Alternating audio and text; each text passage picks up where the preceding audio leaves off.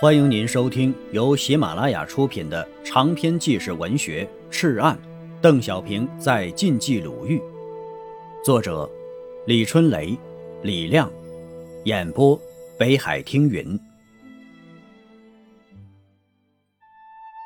第五章，红五月，第五节，八十麻袋钞票和金银器，全托付给了一个小脚妇人。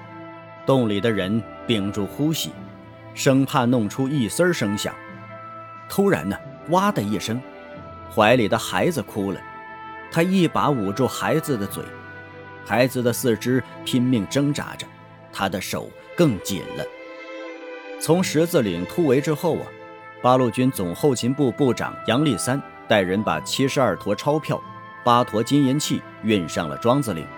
这八十个麻袋里。装着六百万元计钞和价值连城的金银器，这是全军的军饷啊！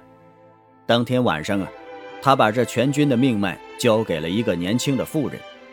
这个三十九岁的妇人叫李才清，人称郭二嫂。她的儿子郭喜在八路军总部做情报工作，他是儿子的秘密工作点。庄子岭啊，位于深山区的最偏僻处。一般的说呀。歙县县城已经是深山区了，在县城北面九十里处的青塔更是深山了。在青塔的西北部是一片高耸的山峰，骡马难行，人迹罕见。这一片大山叫大岩山，但是在大岩山丛包裹的中心部位啊，还有一架山，庄子岭就挂在这海拔一千五百米以上的山腰上。庄子岭呢是一个村。只有一户人家，姓郭，十三口人，一柱清泉，十间石房，一头毛驴，十几只母鸡，还有环绕着的无数个哑巴石洞。二百多年来呀，郭姓人家在这里靠三四亩薄田为生，除粮食、水、空气之外呀，长期不吃盐，过着清贫安静的日子，没见过生人，只见过碎钱。贫困是这个家庭常年的客人，但是今天呢，他们却见到了天大的财神。这个妇人死死地盯着这八十麻袋钞票和金银，感觉到了一种比天还要大的责任。当天晚上啊，把所有东西全藏进了周围的山洞里。这些山洞都隐藏在直立的山壁上，离地面几十米，离山顶也有二十多米。只有从山顶用绳索卸下去才可，而且洞口都隐藏在树丛中，外人是根本不会发现。第二天早上，日军来了，郭二嫂抱着五岁的儿子来喜，和几个留守的战士躲藏在山洞里。但是，意想不到的事情出现了，本来已经突围的新华日报社一百多人，因为迷路，又转回来了，在这里呀。与日军不期而遇，大悲剧开幕了。二十八日天明的时候，新华日报社社长兼总编辑何云等人又饿又渴，正在庄子岭下的泉水旁用凉水拌炒面吃早饭。日军围了上来，何云忙指挥大家往树林里钻。他和警卫员王宝林正要离开，被七八十名日军围住了。日军大喊道：“快投降吧！”不投降就开枪了。何云的枪里已经是没有子弹了，他用日语骂道：“强盗，你们绝没有好下场！”这何云呢，曾在日本留学，一九三五年回国，在上海与宋庆龄合办抗日刊物，因直言政治被国民党政府判处死刑。国共合作后啊，被中共力保出狱，主办《新华日报》。何云是共产党内不可多得的新闻奇才。就在这时啊，哒哒哒，机枪响了，何云和王宝林都倒在了地上。日军拥了上去，搜查他们的身体，除了钢笔和手枪外，还有一沓刚刚在石头上写就的新闻稿。他本来要在突围途中油印一期报纸的，在树林中隐藏的报社电台科科长王默庆。看到社长倒下来，心如刀绞。等日军离开后，便不顾一切地向何云跑去。何云断断续续地说道：“快，快去保护王会计，他身上有钱，是报社的财物。”说完呢，就断气了。王往前找去，终于发现了女会计，但她已经牺牲了，钱袋死死地压在身下。他正要去取，日军又来了。他赶紧钻进一个石缝里，咬破舌头，满嘴流血，张开大嘴，仰面朝天。日军走过来，一个汉奸说道：“死了，子弹从嘴里打的。”说完呢，他就移开了。这时候啊，日军发现了被打断双腿的国际版编辑乔秋远。小乔啊，二十二岁，刚刚结婚。日军问道：“干什么的？”伙夫。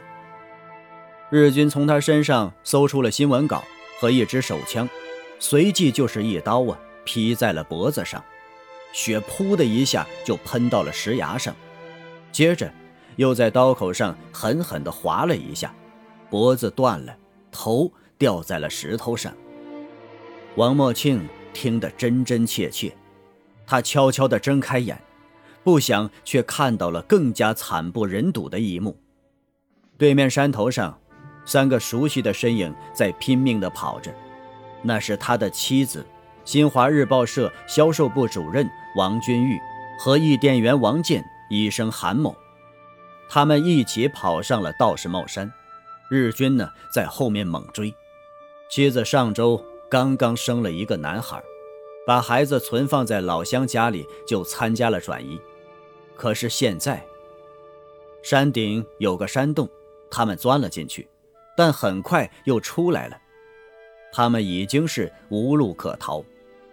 几声枪响之后，三个人跳下了几十米深的悬崖。当那个熟悉的身影消失的时候，王昏了过去。十几个日军聚集在郭二嫂和八路军战士隐藏的山洞下。洞里的人能清晰地听到日本士兵咔咔的皮靴声。大家都屏住呼吸，生怕弄出一丝声响。突然，哇的一声，郭二嫂怀中的来喜哭了。日军都抬起头向上看去，郭二嫂一把捂住来喜的嘴，孩子的四肢拼命地挣扎着，郭二嫂的手更紧了。报社行政科科长王有堂躲在树上，汉奸胡乱地喊着：“看见你了啊，看见你了，快点投降吧！”王有堂啊，下意识的一动，被发现了，机枪扫过去，腿上、胳膊上都受伤了，从树上摔了下来。日军围了上去，见浑身是血，像是死了，先用皮靴猛踢，将头皮踢掉了，也不见反应。又扒开眼看他的瞳孔，又好像没有死，就用刺刀向他的心脏捅去。由于他的身体横在斜坡上，刺偏了，刺到了肺上。刺完后啊，踢了一脚，想把他踢下悬崖，正好崖边有一块石头拦住了。王有堂醒来时，天已经黑了，痛得厉害，渴得厉害。地下正好有几个被风吹落的野山杏，他吃力地爬过去，用舌头舔进嘴里，嚼碎，浑身酸彻，然后拼力地向庄子岭石房爬去。晚上，郭二嫂已经收拢了五十多个伤员，怎么办呢？只有把他们全藏在附近的山洞里。此时的小脚妇女郭二嫂，俨然是一个镇定的将军。指挥着全家人，把伤员一个个抬到山顶，再从山顶上用绳索卸下去，卸到半山腰的山洞里。这个时候啊，他的来喜终于醒了。孩子下午被他捂死过去之后，就放在洞口的通风处，慢慢的又有了轻微的气息，又睁开了眼。他怔怔的想，日本人已经住在了山下。看来已经盯上了这里，孩子太小，免不了哭叫。如果招来了日本人，不仅五十几个伤员全完了，而且八路军的金库也就全完了。他咬咬牙，把长子郭喜叫到身边来。原来呀，十五里外欢鱼沟里有一户人家，家里没有男孩，已几次来商量把来喜买去当儿子。郭二嫂一直没有答应。可今天半夜时，孩子睡着了，伤员们睡着了，郭二嫂忍着哭泣。给孩子穿上新衣，让郭喜把孩子送走。伤员们分散住在十多个洞穴中，郭二嫂白天就在洞里帮着护理，没有药材就用花椒水洗，用豆面、鱼皮面涂抹。晚上就回到家中，用被子捂着窗户做饭，然后摸着黑从山顶往一个个洞里送去。关二嫂家里存放的一百多斤小米，两天就吃完了，只有四百斤玉米和多年攒下的一千余斤糠炒面了。糠炒面是用柿泥和粗糠掺在一起加工而成，能放几十年不变质，是山里人备荒的救命粮。一直到六月十一日，山下的日军才撤离，而这时啊，关二嫂家的四百斤玉米和一千多斤糠炒面。也差不多吃光了。郭二嫂的壮举受到了八路军领导的表扬。日军退走后，这里就正式成立了一个后方医疗所，重伤员就在山壁的石洞中养伤。一场战争，已使这个小脚妇女成为一名坚强的战士了。半个月后的一个傍晚，他发现山脚的老杏树下有一个黑影在移动，疑心是狼，是山猪。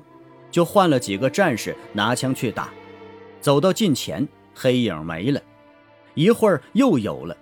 他突然的有一种感觉，隐隐约约的意识到了什么，哭着喊道：“来袭，来袭！”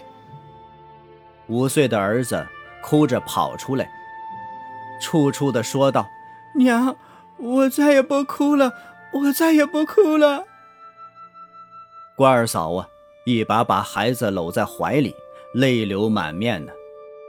孩子不愿意离开娘啊，自己沿着十几里山路偷偷的跑回来了。我上庄子岭采访的时候啊，正好遇到了从外地赶回来的郭二嫂的大儿子郭喜，他已经是八十二岁高龄了，是一位失职退休军人，原在中国科学院某所工作。讲起那场战争啊。这位老战士每每义愤填膺，泪流满面。近几年来呢，他正在从事一项神圣的工作，用自己的摄像机拍摄当年抗日战争的原始资料。他已经踏访了上百处战争遗址，采访了数百位当事人，拍摄和录制了上千盘异常珍贵的资料。说起他的这项事业，老人举起手中精巧的摄像机，自豪地说道。真得多亏了他，国产的不行，还是进口的好啊！我注意到，那是一台日本索尼牌微型摄像机。他说这些话的时候，是轻松的，无意的，话题已经离开了那场战争。是的，人类应该往前看。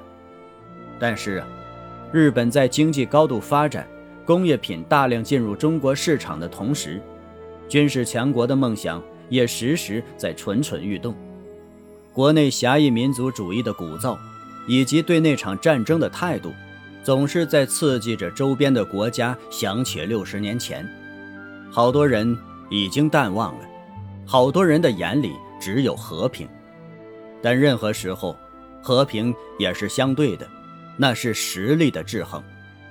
如果一个民族一味的落后和封闭，那和平与他的相守也不会长久。从这个角度上说，国民的心理深处能只是轻松吗？亲爱的听友，本集播讲完毕，感谢您的收听。